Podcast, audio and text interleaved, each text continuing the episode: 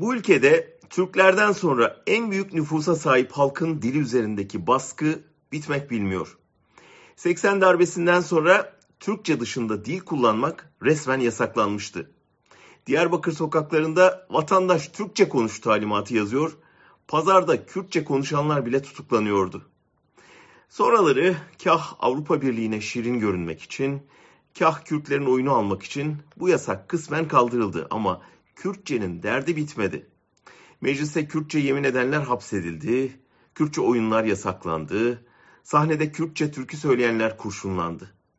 Ahmet Kaya albümünde Kürtçe şarkı söyleyeceğini beyan ettiği için neredeyse linç edildi.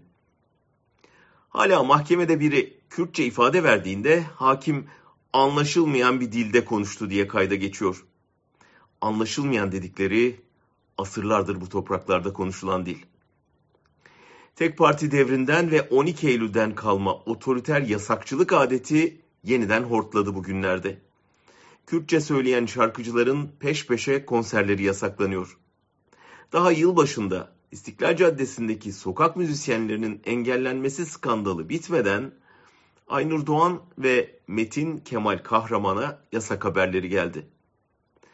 AKP'li Derince Belediyesi hem de tam da Kürt bayramında Kürtçe'de söyleyen Aynur Doğan'ın konserini uygun bulmadı.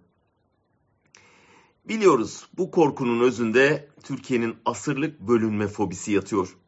İnsanlar Kürtçe konuşursa bunun tek millet, tek devlet, tek bayrak diye ifade edilen Türkiye formülünde gedik açmasından korkuluyor. Oysa son 40 yılın pratiği bir dili konuşmanın değil, tersine yasaklamanın Kürtleri ortak vatan duygusundan uzaklaştırdığını ortaya koyuyor.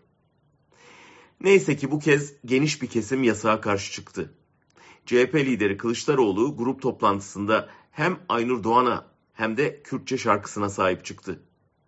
Aynur Doğansa attığı tweette biz kaslarınızı güçlendireceğiniz kum torbaları değil, yüreğinizi ve vicdanlarınızı güçlendirmenin fırsatlarıyız diyerek yasağa tavır aldı. Unutmayalım, yasaklanan dilin ve habire kışkırtılan nefretin yegane ilacı iki dilde hep bir ağızdan barış türküleri söylemektir.